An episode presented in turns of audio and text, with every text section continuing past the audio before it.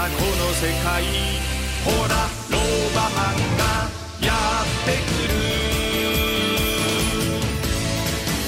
えーどうも吉田照美でございます、え2週間ぶりのロバロックラジオ始まりました、えー初めての方もいらっしゃるかと思うんでどんな番組かと言いますとですね、えー私吉田が自分のツイッターとインスタグラムでまあ今ツイッター X ですね、えー連載しております。ウェブ4コマ漫画ロバロックをもっとたくさんの方に知ってもらうためのプログラムでございまして、えー私が残りの人生をかけて手掛けております、えー単行本第1巻が大好評販売中のロバロック。これをですね最終的にはアニメにするべくリスナーの皆さんの力も多分にお借りしながら増税に次ぐ増税で、えー増税メガネという不名誉なニックネームがトレンドワードになってしまった我が国の国家元首、えーなんか選挙を睨んでですね減税を言い出した途端に減税嘘メガネと呼ばれてしまうというありさまでございます、えーどうなってんのかこの国はという、えー穏やかな秋の日でも怒り浸透のある男がお送りする各週配信のポッドキャスト番組でございます。はいそして作家の西見でございます、よろしくお願いします。よろしくです。なんか増税メガネって言われて岸田さん結構気にしてたみたいです、ね、まあまあねでも増税クソメガネが正しいからね、もそうれねであれでしょ？うん何？増税メガネって言われて、うだったらレーシックすればいいのかって。わけわかんないそね。そっちじゃないんですけどうんだからやっぱ飲み込みが悪いね本当うにね。はいはい。まあまあまあまああ そうそうそう。何？メールあのね、うん。今回結構ねいろんなメールを募集しましてあそうなの？来てるんで、うん。ちょっと読みましょうかせっえかく面白いの？えー面白いのもあるあ面白いのつまんないのもあるのね。つまんないのはない。あないので、はい。あわかりました、はい。まずは、えーこれは富山県のもう本当超レギュラーふみくん50歳男でございますね、えー、てるみさん西見くん青山ディレクタースタッフの皆さんこんにちは、えー寒くなったり暑くなったりと体調管理難しい季節ですがいかがお過ごしでしょうか？元気ですよ。えー第360話を見てふと思ったことがあります。あ最新のやつね、ん。えーロバート星人ジュニアと吉村君が未来へタイムスリップしてもいいかと話してるシーンですが安全保障云々より今の話聞かなかったことにするよと。今までにない冷たい態度、えーそれに対しての吉村君の何か言いたげな表情。えー考えてみればロバート星人ジュニアってなんで吉村君を手助けしてるんだろう、えー自分の意思それとも大人のロバート星人に使わされているのかとの疑問が起きました、えータイムボードもしばらくそれで遊んでいたと言ってるし、えー天女の羽衣も1着しかなくてもうバラバラ。ボード壊れたらメーカーが直せないと言ってる始末なんかしょぼい、えー僕が思ったのはロバート星人ジュニアが自分のおもちゃを吉村君に与えたのかと、えーそれでもハイテクかっこ閉じる。えーだからいざ修理かとなると子供だから直せないしお金がかかるやらかかるから、えーいやタイムスリップも責任が取れないから聞かなかったことにするよって言ってるんじゃないかと、えー今後は大人のロバート星人が出て出てくる展開も予想される。えー予算が潤沢、えそしたらちゃんとしたタイムマシンも用意してくれるかと思いました。5人乗れるやつ、えとにかく現代の令和にやってくる。同じ時代に来れば物語のレスポンスが随分と変わり感情移入しやすくなる、え今後の展開に期待が高まっておりますと。ふみくんは本当に考察が熱いですね。まあなかなかねうん。うるさいぐらいだね。ああ素晴らしいです。ね。まあだからそのねあのロバート星人っていうのはどの程度の能力があるあの宇宙人なのかよく分かりませんけど、まあ、相当なことはできるね生き物であることは間違いない。確かにロバート星人って何者なんだってことあんま考えたことなかった、ないよね。どこから来てとか、まあまあね。その辺はまあ、なそれはもう、まあうっすら謎の、うんうっすら謎にしとかないとね、うん。全部明快にはなかなかしにくいよね、なるほど、今後の展開もあるんでね、はい。うん、どどうなんですか？何が？考察は。考察？ボボードの関連まあボードのことはあ間もなくこれはすぐ出てくるから分かると思うよだからこれ誰かが手助けしたのか自分たちで努力したのかっていうのは、うん。まあ見ればまた想像はつくんじゃないかなと思いますけどね。なるほど。じゃあ、うん。交互期待という感じ交互期待はいですね、でまあまあ令和にやってくるっていうのはその通りなんですけどね。なんかあのまあロバロック以外のね普通歌なんかもくださいって言ったら、はい。あ来た来た。の来ましたはい、えーこれはなんちゃって警備員ね。はい。はい。えー、てるみさん、西見さん、こんにちは。あ各週楽しく拝聴させておりま、させております。拝聴させていただいておりますだろうね。そうですね、うん。まあ、ね。拝聴してますぐらいでいいんですけどね、まあまりちょっと。さて、西見くんにお尋ねいたしますが、あ、はい。君にじゃん普段番組収録をどれぐらいで編集を完成させているんでしょうか？はあ。これ、西見くんが別に編集してないもんね。これはだから青山さんの青山だもんね。どどうなんですかね、うん。あそんなしてないでしょ？してない。してない。うん。まあそのままそうねそのまま出しみたいなはあ。感じです、えー放送業界かなり時間をかけているように感じていますと、えーかなりいいように聞いてくれてるわけですけど。だからえーそのまま取って出しという感じです。まあ取って出しでもでも、アップする作業って結構やっぱかかるもんなんですかね？あすぐ？すぐ。で仕事ができるから。このぐらいのことはなんてことないってことはい、だからね放送業界って、うん大変なことといい加減なことがうん。結構、まあまあ混在してるよね。混在してる中でみんなバーってこう、そうそう。で慣れてくるといろいろの能率高くやれるようになるとうん。いうことだよね、はい。でもなんかこういう素朴な疑問なんかも、まあなかなか我々考えてもなかったのでないから面白いですね。ねありがとうございます、はいありがとうございます。はい、そしてこれもうもう一枚。えー、これはですね、えっ、と、名前は、あオークランドの琴乃ちゃん12歳ね、えー小学校6年生。おえー、テレビさん、西見さん、こんばんはこん。ばんはパパが購入したロボロックの本を読み終えました。あ、ありがとう。読んでくれたんだ。んえー日本語補習校で習った人がいっぱい出てきたので、ああ歴史上の人物で、ちょっと興味が湧きました。ネットで調べながら読み、タイムマシンを直した平賀源内という人がとても気になりました。また出てくることはありますか？えー源内さんはテレミさんですか？と。顔が似てるんで、そういう説がちょっと一部ありましたけど、俺でではないですね。えー私はタイムマシンや UFO にとても興味があります。俺と一緒じゃん。俺もすごい興味あるよ。えーこちらの空では、えーニュージーランドだからね、人工衛星がよく見えるんですが、たまに明らかにおかしい動きの飛行物体を見ることがあります。え、そうなの？じゃあ UFO じゃないの？ね、動画に撮りたい撮りたいんだけど、携帯ではうまく映らず信用してもらえません。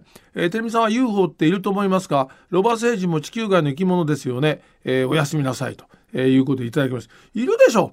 もう空見上げればね、星がいっぱい見えるとこ行きゃ、ん。あんな中に地球と同じ星はやっぱあるだろうと思うのは普通だよね。まあそうですね。どう考えたってね。でただ UFO の目撃談っていうのは本当に多いし、うん。で最近もテレビでまたちらっとやったりなんかしてんじゃん。はいはい、はい、そうするとなんか昔とは違うね形を変える UFO とかさ。はい。あとカプセルみたいなやつとかさ。うん。ね。だから要するに飛行するとか飛ぶっていうことの概念がまああのいいわゆる UFO の持ち主うん操縦してる人、はいもうあの人たちとは地球上のまあ物事とはちょっと違うところで何かを動かしてる感じがするようね。ん全然違うんじゃない？もう道理が。だから円盤型とも限らないですよねなあそうだね。形どんどん変え変えてんのあるもんね。あれ、うん誰も解明できないんだからさ。はいはいね。それで結構何？アメリカでもそのいろんな情報をうんみんなに披露し始めてんじゃん。僕がだから本当にうん。物心ついた頃にはそういう UFO とかはい。の番組とかやってたんですけど、うん。いいつ頃からこう UFO っていう言葉出てきたんですかね？いやだからあれでしょ？なんかあのそれこそえーっといわゆるあのえーディレクターの俺も仕事や、あの八尾さん。八尾さん、はい。うん、八尾純一さんが日テレで、まあ、初めてそういう番組をいっぱい作り始めてなんかみんな大騒ぎするようになったんじゃない？でてるみさんが大人になってから？もちろん。子供の時は UFO っていう子言葉はなかっ供の時はねまだ UFO っていうか空飛ぶ円盤はあったよ。空飛ぶ円盤っていう言葉はあって。あったんですか？あったと思うよ。やっぱりあのいわゆるその宇宙ものみたいなのはあの映画ではアアメリカでも作ってたとはい思うからね、はいだからアトムなんかの時だって円盤は出てきてたと思うよ。じゃあ UFO って言葉がなかっただけで、うんなかっただけでね。だって UFO って未確認飛行物体だもんね、はいはいはい。要するに飛行してるよくわかんないものっていう言い方なだけだからね、うん。別にただ言葉としてまあ一般化したってだけでしょ？だから僕が生きてる間に解明されるのかな？UFO のいやーわかんないけど可能性はないとは言えないよね、うんだってこの間なんだよメキシコだっけ？あのいわゆる宇宙人と目されてるちっちゃいなんか像があったじゃん。あ知らない？えっと何ですか？知らないの？わかんない。あのね本当にね見た目作り物みたいな。見てネットで後で、はいはいはい。メキシコのもうどう見ても作り物だっていうようなやつを、うん。あの解析したのよ。うん。科学的に。うん。そうするとこれは作り物じゃなくて人間以外の何かの生き物だっていうことをメキシコは政府として発表したから。え。ーうん、だからそのいわゆる宇宙人がまあ宇宙人ってことになるのかもしれないけど、うん。認定はメキシコ結構早いんじゃない？それ。え。ーうん。じゃあもう何かまた出てくるかもしれまあないね可能性あるよでもどう見てもちっちゃいしうんすごいよ。作り物感満載な感じの外観。え、それ何なんですか？置物？置物じゃないよ。死んでるから置物っぽく見えてるだけで。生き物？い生き物まあミミイラみたいな。まあ宇宙人と言われてるものだよ。はああ、ほんとほんあ。と面。白いな。面白いね。すごいよ。実は、あの、犬でしたみたいなオチはないですよね。あないね。ねまあまあまあ。でもまあ宇宙物で面白かったやっぱり X ファイルが面白かったかな。ああ、そっかそっか。あああれはもう俺も夢中になったけど最後はなんか作り手もなんかもうごっちゃごちゃになっちゃって、うんなんかどうでもいいや的ななんか流れになってたけど、うん前半から中盤にかけては映画になるあたりまではもう完璧だったね。はい。え見た？見てないんだ。X ファイルは僕間に合はってないのか、ねあの世代的には通ってないですね。もちろん知ってますよ。作品としては。あれは夢中になった音楽も良かったしね。うんなんかでも今度そういうのもいいですね。ちょっとオカルト企画みたいなのあーまあそういうのもね誰かゲスト呼んで、ああまあまあね。はい、話聞いてみたいなと。うんうんまあまあね。で、今日は、うんまあ一応、秋っぽいね、うん企画もちょっとやろうかなと思いまして、うん食ですよ、食。うん急に真面目だね食ってね。食欲の秋。あの、今日ほら、テルノリのうんラジオショッピングで、フグね。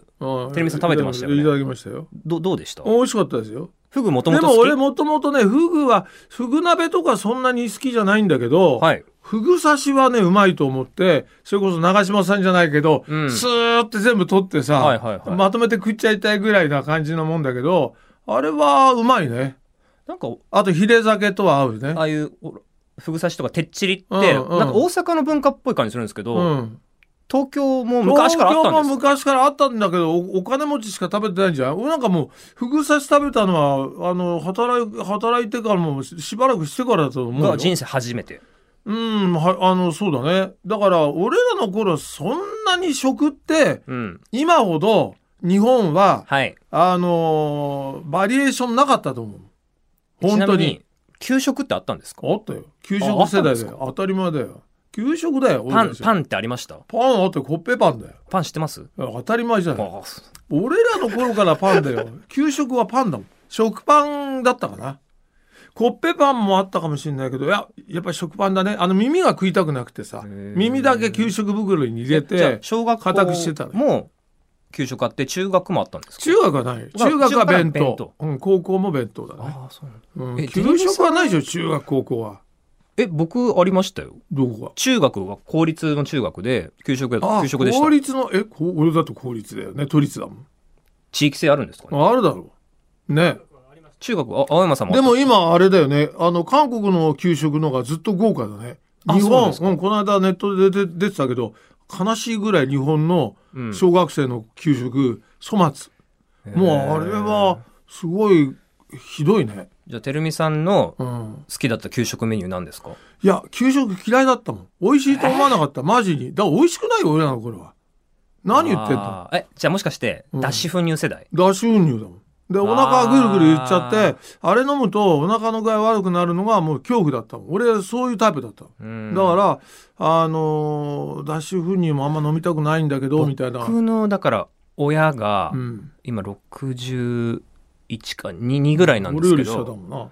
脱脂粉乳世代で、うん。やっぱり給食はまずかったって言ってました。まずいよ。俺らの頃美味しいものってなかったね。なんかね義務的に食べてるだけで。お肉が硬かったらしいです。うん、だからまあ硬いとかいうよりもまずい、あと、クジラがよくた出てきて、ああクジラもあったかな。でも俺らの頃まだクジラその君のお父さんお母さんの頃ほど出てないかもしれないね。出てないんですね。うん、なんかもっと粗末だったような気がするな。でも本当、あの、何、マーガリンと、あの、食パンと、うん。まあ、あとジャムもあったかな。なんか、そんな感じ？で、あと、おかずがなんか一品はい。みたいのがななんか、どんなものがあったのかあんま記憶にないぐらいだようね。ん。粗末なもの、本当に。なるほどう。ん。ちなみにあの、ロバロックの中で、うん。なんか食事してるシーンとか食べ物のシーンってあんまあんま出てこなないいよね。じゃないですか。ただ、なんか北斎の家かなんかに行って、吉村少年が江戸時代はい。あのそこで世話になった時に最初の時になんか飯食べてるっていうシーンとか、うん。あといちごかなんかがあの辺りで日本に入ってきたっていうんでいちごかなんかも登場させたりしてるけどあんまりなんか食事でストーリー展開っていうのがあんまないかもしれないね。それはやっぱり、テレミさん自身がそんなめっちゃ食にこだわりがある方ではないから。ないと思うよね。あうーん、だだからお腹減ってりゃ何でもうまいんじゃないのっていうのは基本姿勢だしさ、はいはいはあとはだからなんかいちいちその何？食べ物に野がき垂れるやつはうるせえなというのが基本的な本当はあねー自分の好きなものを探すのはいいけど、い。うん。それがみんなにも美味しいものだっていうふうに思い込んでる人が俺はおかしいと思う。すごい個人的なもんだと思うもんまあ、好みが。食べ、お腹いっぱい食べれるだけありがたいというか。うん、だからねあのー自分で好きなものっていうのはあるんだけど、うんそれを人にそんなに強く勧めるタイプでは俺はないからね。はいはいはい。だから、だから、美味しんぼとか昔漫画家なんかはちょっと面白くて読んだ記憶あるけど、うん。あれぐらいかな。まあ、うんちくがちゃんとある人の話は聞きたいけど、うん。中途半端な人が世の中にいっぱいいるわけじゃん。もう、それがもうね、すごくなんか食通みたいなことを顔して言われるとさ、腹立たないだって。だから、ワイン好きな人の、うん。要はワインのうんちくとかも、うん、いらないよ。わかんない。わかんないよ。だって、ね。まあだから、そのレベルまでいかないとわかんないんだろうなとう思って。ん、なんだかね。でも、それも、その人の好みに寄ってるところだと、俺は思うからね。でも本物と偽物がいて、うん。まあ、その人が美味しいってものが、俺が美味しいとは限らないじゃん。まあまあまあ。マジ。ね。そういうもんだよ。うーん。食べ物はね。そうそう。あれ、ちなみに、てるみさんのなんか好きなお袋の味みたいなのあんま聞いたことないんですけど。ああ、でも、いや、肉じゃがは好きだったかな。え？肉じゃがってそんな歴史長くないんだよね。肉じゃがってあったんですかじゃあ？肉じゃがあったよ。子供の時から。だって、うん、それは子供の時から肉じゃがはあるんじゃへない？ー多分でも俺らのぐらいのところはあたり、ちょい前ぐらいからでき始めたもんだと思うよ。うんそんなに肉じゃがの歴史は深くないと思う。お母さん、料理得意だったんですね。いやー、作ってくれたから、まあ得意っちゃ得意なんじゃないの？うんだ別にね、不自由したことはないわけだからさ。でも俺は結局、基本的には義務的に何？主食は食べてるからんで、果物が好きなのよ、俺は。だから、他の人と、あんま比較にならないね。だから果物とかデザートが充実してたら、うん。美味しい食事だったと思っちゃう方だから。だから、そうだね。今で言うと、だからちょっと前に、まあ、果物の味もどんどん劇的に変化してきてるんでしょ？あの、何？えーリンゴなんかだってさ、昔はインドリンゴっていうのと、うん。あとそれから紅玉ぐらいしかなかったんじゃない、はい富士とか、それ以外のものなんかなかったんだけど、それが今はもう時なんていうのすんげえうまいと思う。だって、リンゴの中にほら、み蜜、蜜が、あるのねわかります？あるよ。入ってる。だから蜜があるのはもうずいぶん前から発見してて、は蜜のあるリンゴをずっと求めてたんだけど、最近でもあんまり蜜にはこだわらなくなっちゃったね。い。はいはいはい。うん。あれはより美味しくビジュアルで訴えてくるからね。でもやっぱ全部うまいですね。昔、うん僕がやっぱ、うーん、子供の時と比べても段違いにういや、どん。どん向上してるよ。くあの、めあの、お菓子類もね、デザート系もね。いやいや、もう、本当にちょい前にね、食ったね、ママンゴーのパッションフルーツ風のデザートが、うん。まあ、いそそれなりのコース、ランチを食べて、はい最後に出てきた時には、もうめちゃくちゃ、もう美味しいものを食った感じになったね。そっか、デザートも好きだし、甘いものも好きだから、うんフルーツパフェみたいなのは一番最高ってことですか、まあ、う実際果物だけの方がいいんだけどね。ああ、なるほど。なん、か、やっぱデザート系は体に良くないっていう感じをう、ん。どっか感じながら食べてるから、罪悪感を感じながらね。果物だけならまだそんな罪悪感少ないじゃん。ちなみにあの、先日、マツコさんの番組で、あほら、あ。てるみさんがね、うん。放送中にカツ丼食べてたみたいな。ああ、そうそうそう。だから、カツ丼ではないと思うんだけど、うんまあ、とにかく昼飯をうん。食べながら番組やってたっていう、非常に、あんま普通やんないよね、多分。天やものをうん。撮ってたってそうそう。それで、だから放送なんかでも、なんか注文してるところを録音カットかなんか流しながら放送したこともあるよ。わざと。はいはいはいそれを大竹さんが聞いてて、まだラジオレギュラーやってない頃ね、すげえ番組だなと思ったっていうのを、こう、後日談で聞いたことがある。それってう、ん。基本的にだから番組のおうん予算で全部、予算じゃないそれ自分の金で払うに決まってんじゃん。昼飯あそうなんですか？当たり前だよ。な、常識。それは。え、でも、ケータリングとかなかったんですか？ケータリングっていうかもう出前だよねケータリングっていうか出前ではい持ってきてくれるだけで、それは個人的に頼んでんだからその人が払うのよ当たりえ、前テレビさん自分で払ってたんですか？当たり前じゃん偉いっすね。うん相手尾形なんかもみんなそうだよで俺だからめそのねはい。俺の放送のこうこういうテーブルのとこにうん。台本があって、はいで横にこの弁当出前の弁当が置いてあるのを、そそこの隣に作家が来るわけよ、はい。当時えっ、とねあれ名前もう最近しばらくあってないからはい忘れちゃったんだけど、ある作家が来てやるまんのね。やるまんの、ん俺の食いかけだよその後食い始めたんだよ。もうあれはびっくりしたわ。何こいつっていうそういうやつがいたね。なんか、絶対当時ってう、ん。おい、これ領収書切っとけや、みたいな、そんな時代なのかなって。ああだからバブルの頃は、うん。まああの何？年中打ち上げみたいなことやってたね。へあだから別に昼飯は別だよ。昼飯は個人的に頼んでんだからああ、そね。りゃそうだよ。みんなが頼んでるわけじゃないもん、いや、今って、うん、結構ほら、そういうの厳しいじゃないですか。いや今厳しい。っていうか俺らの頃だってバブルに入るまでは厳しかったと思うよ。でもほらだからあの、うんうんうんね、タクシーチケットとかああいうのだって切り放題あのバブルの頃なんかみんな来てたからね。僕らそういう恩恵一切受けてない世代なうんで、そうだな。ちょっと景気いい話聞かせてください。うん当時なんか、その、ケータリングでもいいし、飲み会でもいいし、うんそうね。タクシーチケットでもいいし。タクシーチケットはだってディレクターがなんか10枚ぐらい数十枚持ってたんじゃない？それはだからそれで誰かこう一緒にこう打ち上げかなんか来たらその人の名前書いてさ、うん。でディレクターの名前書いて、うん。適当にあのこれ乗れるタクシー使ってくださいって言って手渡しだもん。だから別に、深夜とかじゃなくて、昼間、電車動いてる時間でも、基本的には多分あのいわゆる夜の時間帯だよね。それはね。昼間でもでもな結構切ってたと思うよ、うん。あのゲストやなんかの人にも簡単にね。それいやいやもうそれはすごかったと思うわ。銀座のクラブで、ね。打ち合わせと称してみたいなこともあったわけです。であとはだから、えーゆ夕方の番組でも、はい。番組が行きつけの、ね、四谷の時代だけど、うん。代々木あたりのなんか地下のお店で、えーもうそこは行きつけだからうん。そこで必ず打ち上げやってたよねそれでなんかみんなただ飯？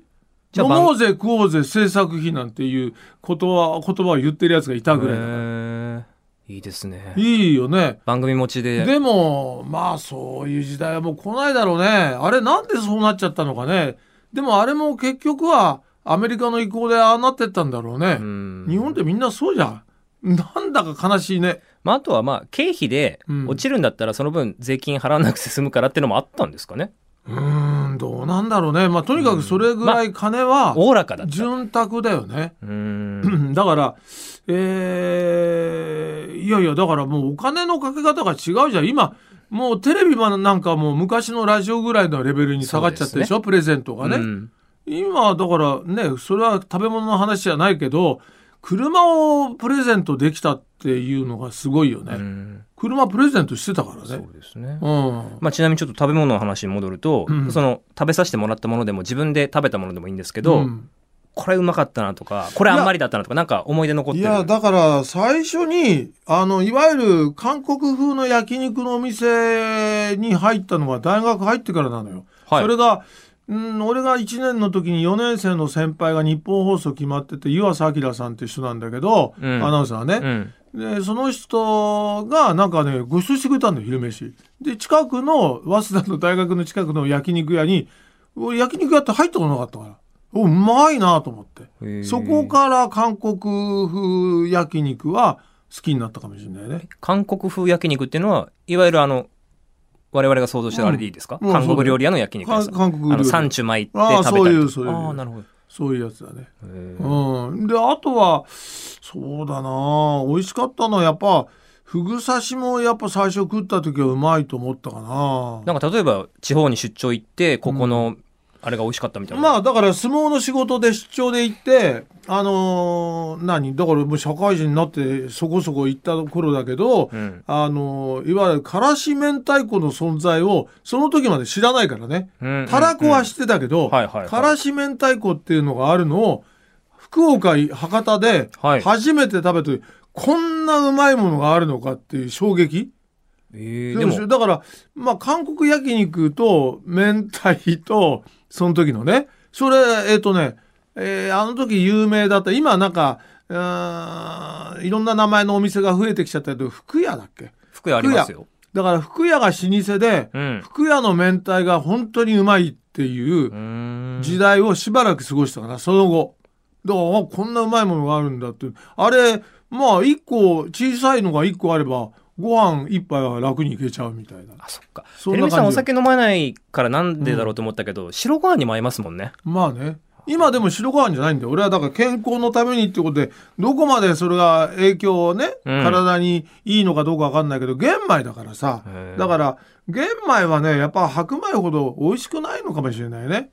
でもまあ我慢して食べてんの。そうですねうんでも、卵かけご飯と納豆でも、まあいけるからね。うんまあいいかなと思って。本当はしあ白いご飯の方が好きなんだよ。本当はね。でも、明太子で言うと、まあ、僕、福岡出身なんであれですけど、ごまさばって知ってます？なんか聞いたことあるけど食べたことない。これ食べてほしいです。あそうあの、サバのね、うんお刺身を、ああ、刺身か。いや、全くいらないわ。俺刺身は全くいらないじゃあそれを、うんあの、サバも缶詰だったら食うよ。醤油ベースの、うんあと、お酒とかみりんとか入ってる甘い甘いタレでうん、全然魅力感じないとごまで悪いけどいいわ。やっぱわかんない人だね、うんてるみさん。わかんない人よ。当たり前じゃん。本当にグルメじゃないよねグ。ルメってはないよ。別に。グルメになりたいと思わないし。あとねだからなんかグルメがいいと思ってるからね、はいダメだと思う。あ本当に。あ、あじゃあ、これ、もう一個おすすめしていい？うん、何？あのね、新潟のうん、新潟の何よ。とん、豚汁立花ってお店知ってます？いや、知らない。ななんんか、か、秋元康大先生が、最後の晩餐に選んだっていう。ああ、そう。食べるならここって言ってた豚汁の専門店があるんですけど、すごいですよ。めちゃくちゃ美味しい。まあ食べてないからね、なんとも言えないけど、新潟だったらやっぱ蕎麦、蕎麦の小島屋とか、そういうところでヘギ蕎麦を食べたいな、俺最後ああ、に。ヘギそばね。ヘギ蕎麦知ってんの？いや、知ってる、知ってますよ。知ってるけど、存在は知ってますよ。美味しいヘギ蕎麦だよ。あの、いっぱいなんか、麺の塊みたいめちゃくちゃうなまいよ。へうーん。でもやっぱ、そっか、お、お蕎麦文化なんだ、関東は。いや、まあ、それはほら、それ関東とか、それ新潟だからさ。あまあそうですね女房が新潟の人だから、いはいはいそれに巡り会えたんだけど、うん。まあ、普通の、すなんだろう、そこら辺の盛りそば、かけそばよりも、うん。やっぱヘギそばだね。うまいと思う。あとは野沢菜。うまい野沢菜があれば、なんか、えしのこのこんな料理がどうのこうので、もう、へもうへ知ったこっちゃない。この間ね、あの、下北沢でね、うん日郎さんって知ってます？日郎さんのモノマネ芸人の。あ、知ってる知ってる。日郎さんが、下北沢で、うん。あの、長野焼肉のお店やってるんですよ。長野、あと長野の飯田市っていうのは、うんうん人口あたりの焼肉屋さんの店舗の数が日本一多い、うん焼肉の街として有名なんですけど、で、お肉も当然美味しかったんだけど、うんそこで食べた野沢菜キムチがうんめちゃくちゃ美味しかった。あ、キムチでね。あ、キムチもうすまい。ごいっすよ。だから俺最近キムチもやっぱ目覚めてて、はいえー、成城石井で売ってる、まあ、いわゆるね、うん。きゅうりと、何、大根とはい白菜が入ってる3色のやつか、白菜だけのやつでもいいんだけど、あれか、OK で売ってるちょっと丸っぽいね、うんそれちょっとメーカー名忘れたんだけど、それだけでいいね。だからもう本当に贅沢な肉とか、はい。ね、そういうのは栄養のために食うだけで、はい。心底うまいと思ったのは、まあ、韓国焼肉の時の肉はうまいと思うと、あとステーキも美味しいのがたまにあるね。あとは、まあ、こんな程度なんだろうな、肉は、みたいな気持ち。でも、肉が好きってことは、うんてるみさんまだまだ長生きしますね。なんでそれ？いや、ほら、だって言って、森光子さんだって毎、毎日、毎朝ステーキ食べてたみたいな。ああ、まあね。肉食べれるってことは若いって証拠なんですよ。うん、まあ、でも別にそんなに長生きしなくてもある程度でいいな。本当ですか？いや、つくづく、だってもう本当この間、ね、うん谷村新司さんが亡くなったのは衝撃だったもん。そうですよね。いやいや、もうとにかく、谷村さんもほら、大歌手になっちゃったからさ、うん。すごい大ヒット曲がいくつもあるわけじゃん。はい。だけど、俺にとっては、やっぱりラジオの面白い番組をやる、うん。すごい人っていうのが、俺がちょうど入った頃、谷村さん王者だったからね。だから、たけしさんが出てくる前までは、谷村さんのセイヤング、まあ MBS でもやってたりしたけど、天才秀才バカを超えるものははいはいはい未だにないんじゃないかな。だからセイヤングも、うんヤングタウンも両方人気あったってことですね。まあまあまあ、のでも西ヤングじゃないかあな。文化放送の顔の時代が、まああったよ。ん多分知らないだろうけど、とにかくだから、天才秀才バカから多分、金ちゃんの良い子悪い子普通の子は着想を得たと俺は思ってんだけどね。いわゆるその天才はこういう、うんバあー秀才はこういう、バカはこういうっていう三段落ちの、うんまあ原型みたいなコーナーってそうそうそう。だけど、まあ、大体スケベな方向に傾いてんだけどね。やっぱ、ラジオってスケベなネタはやっぱ面白いんだよ。うん究極ね。そうですね。うん。で、いて割とバカにさされるんだけどね。それやってるとね。うん。うん、だけど、やっぱ面白いね。万国共通だと思う。今でも、天才秀才バカのハガキは、あの豆本は、今でも多分、一回俺使ったことあるかな。テレビの特番で。面白いもん。めちゃくちゃ。まあだからまあ谷村新司さんは。谷村さんがいいんだよね。で、あとバンバさん、バンバさんもあ、ね。バンバさんね。テレミさんのい2個上ぐらい？2個上ぐらい。ぐらいで急に、そうまあおそうそうそう亡くなりになられたってことでそう。そうまあテレミさんもね、うんまあその食の話で言うと、じゃあ、うんあと何回。ご飯食べられるのかが。いや、わかんない。わからないわかんないまあ僕もわからないんですけど急に死んじゃうかもしれない。君だって。そテレミさんなん。か情報によると、死ぬ前に食べたいものが、うん。卵かけご飯。まあそうだね。野沢菜でね。で、美味しい味噌汁でね。それでいいよ。えマジに。じゃあ今も変わりない？うん、変わりないね。それは。だって、あとはい何かある？あ、あと果物が最後デザートで、はいやっぱ出てきてほしいんだけど、そうだな何にするかだね。果物が難しい。うん果物は大体嫌いなものがないから。はあ、はあ。あ基本的には果物はオオールマイティーだね、俺はね。んうんじゃあ果物愛ないでしょ、君なんかね。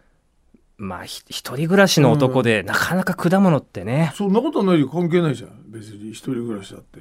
だって食べなくてい。いい。高いしかいやいや、食べなくていいじゃなくて食べたくなるんだよ。だから好きな人はね。贅沢品なんですよ、フルーツというのは。何テレミさんみたいなそんなんでグルメなんて言こえ高額納税者とは、だったらいつでも食べれると思いますけど。いやいや、今やもう、高額納税者とは言えないでしょ。あうじゃあまあ、テレミさんは、卵かけご飯とうんフルーツさえ与えとけば、まあまあ、文句は言わないよね。今後も馬車馬のように働くと。馬車馬のようには働かないな。ああもう、馬車ロバのようにねまあ、まあ一生懸命やるとはいいうことだね。そう いやいや、君はだから究極は何なのよ？最後の晩餐は何なのよ？最後の晩餐は。最後の晩餐どうしようかなんで早なく。言えよ。そんな聞いてて。寿司と焼肉同時食い。寿司と焼肉どこどこの寿司なんだよ。いや、それは寿司は全部うまくねえじゃん。寿司は、もう何でもいいんですよ。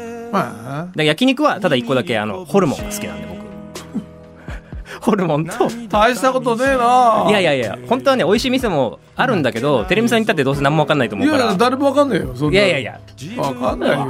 今度一緒に行きましょうじゃあいや、どこに行くの？いっぱい知ってますからなんてホルモンのホルモンは俺いいや。ホルモンは全くいらない。わがままなじいさんい全くホルモンはいらないですからね。はい。えーということで、バロックラジオ第35回もお別れの時間でございます。えー今回食について話しました。一番苦手な分野だと思いますんでね。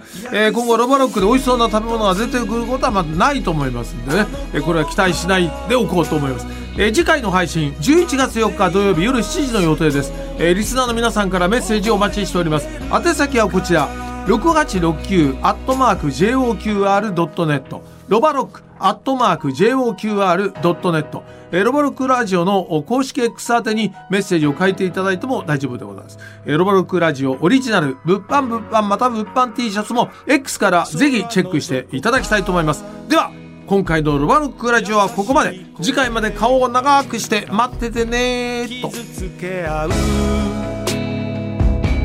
時間などないと心さえも金で買える時代さバカ